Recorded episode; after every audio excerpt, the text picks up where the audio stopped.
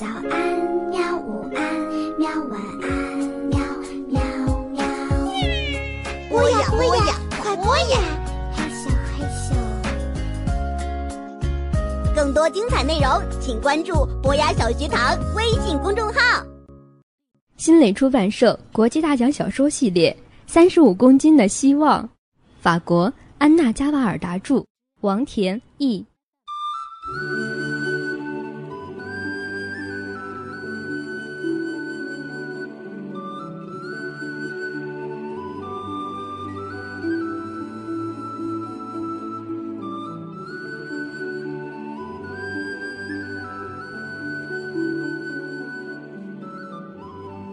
第十三章，希望在自己手上。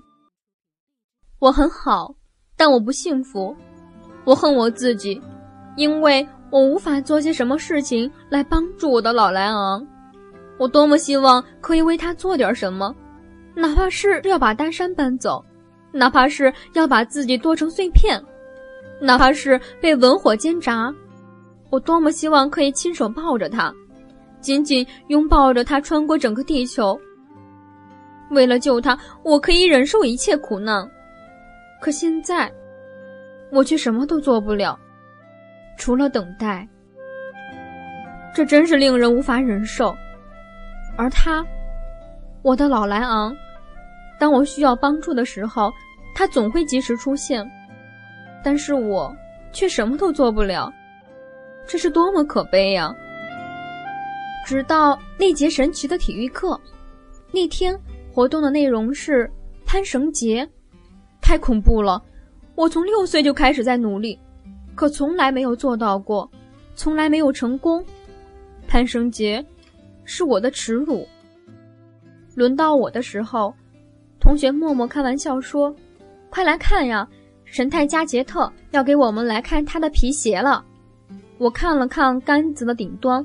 低声念道：“老莱昂，听好了，我会努力做到，我一定会为你做到，为了你，你听到了吗？”爬到第三个节的时候，我已经不行了，可我还是咬紧牙关，死命用瘦弱的小胳膊拉着绳子。第四个节，第五个节，我要放弃了，太难了，不，我不可以放弃，我发过誓。我吼了一声，使劲用脚蹬，可不行，真是精疲力尽了。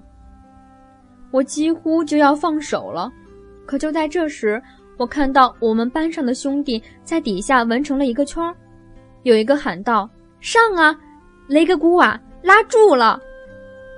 于是我再次努力，大滴的汗水模糊了我的视线，手像火般滚烫。雷格古瓦。雷格古瓦，加油！他们大叫着为我鼓励。第七个节，我真要放弃了，我觉得自己都要昏过去了，而他们在底下唱着动画片的片头曲。欧拉，谁要到那里去？神探加杰特，就是他，神探加杰特。他们给了我勇气，但还不够，只剩下两个节了。我分别往两个手掌心吐了点唾沫。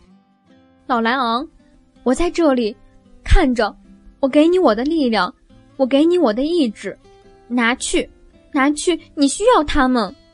那一天，你给了我你的知识，我呢，我要给你我所有的一切，我的青春，我的勇气，我的气息，我可怜的小肌肉，拿去吧，老莱昂。把这一切都拿去，我求你了。我大腿内侧开始有血渗出来，我已经感觉不到自己的关节了，只剩下最后一个节了。加油，加油！同学们变得很疯狂，而喊的最响的是老师。我大吼一声：“你醒一醒！”我抓到了杆子的顶端，下面已经封成了一片。我哭了，那是快乐和痛苦交织的泪水。我滑下去，瘫在地上。默默和塞缪尔拉住我，把我举到空中。欧拉，谁要到那里去？神探加杰特，就是他，神探加杰特，大家都在唱，我昏了过去。从那天起，我彻底变了样，意志明确，说一不二，坚强不屈，仿佛吃了狮子肉。从此，我不再待在宿舍里看电视，每天晚上下课后，我都要去走路，走很长时间，穿过村庄、树林、田野，慢慢的、深深的呼吸。做这些的时候，我脑海里总会想着同一句话：“来吧。”老莱昂，呼吸着新鲜的空气吧，呼吸，闻闻这土地和雾气的味道。我在这儿，我是你的肺，你的气息，你的心脏，让我这样做吧，来吧。我盼望着自己能千里传音。我吃的很好，睡得很好，我去触碰树皮，抚摸邻居们的马儿。我把手伸到他们温热的马鬃里，还喃喃自语：“拿着，这对你有好处。”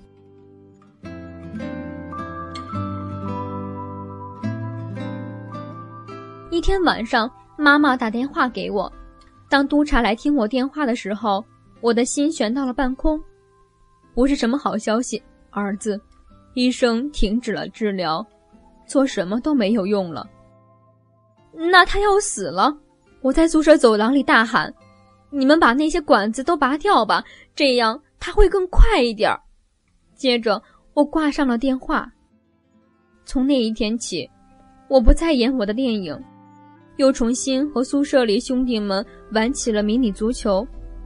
我不再努力学习，不再说话，生活令我厌倦，因为在我脑海中，仿佛老莱昂已经死去一般。爸爸妈妈在打电话来的时候，我都不去接。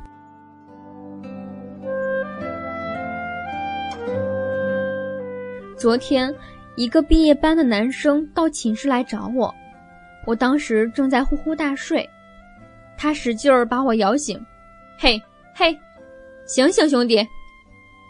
我下巴上都是口水。嗯，出出什么事儿了？嘿。是找你的吧，雷格古娃，怎么了？我揉了揉眼睛，有位老爷爷坐着轮椅，就在下面，嚷着要见他的多多，会不会是你啊？我只穿了条裤衩，于是抄起条裤子就飞奔到楼下，一边跑一边哭得像个婴儿。他在那里，在宿舍门口，一个穿白大褂的人站在他身旁。那个人举着吊瓶，而我的老莱昂正对着我微笑。他说：“你得先拉上裤子拉链儿啊，多多，你会着凉的。”听到这话，我笑了。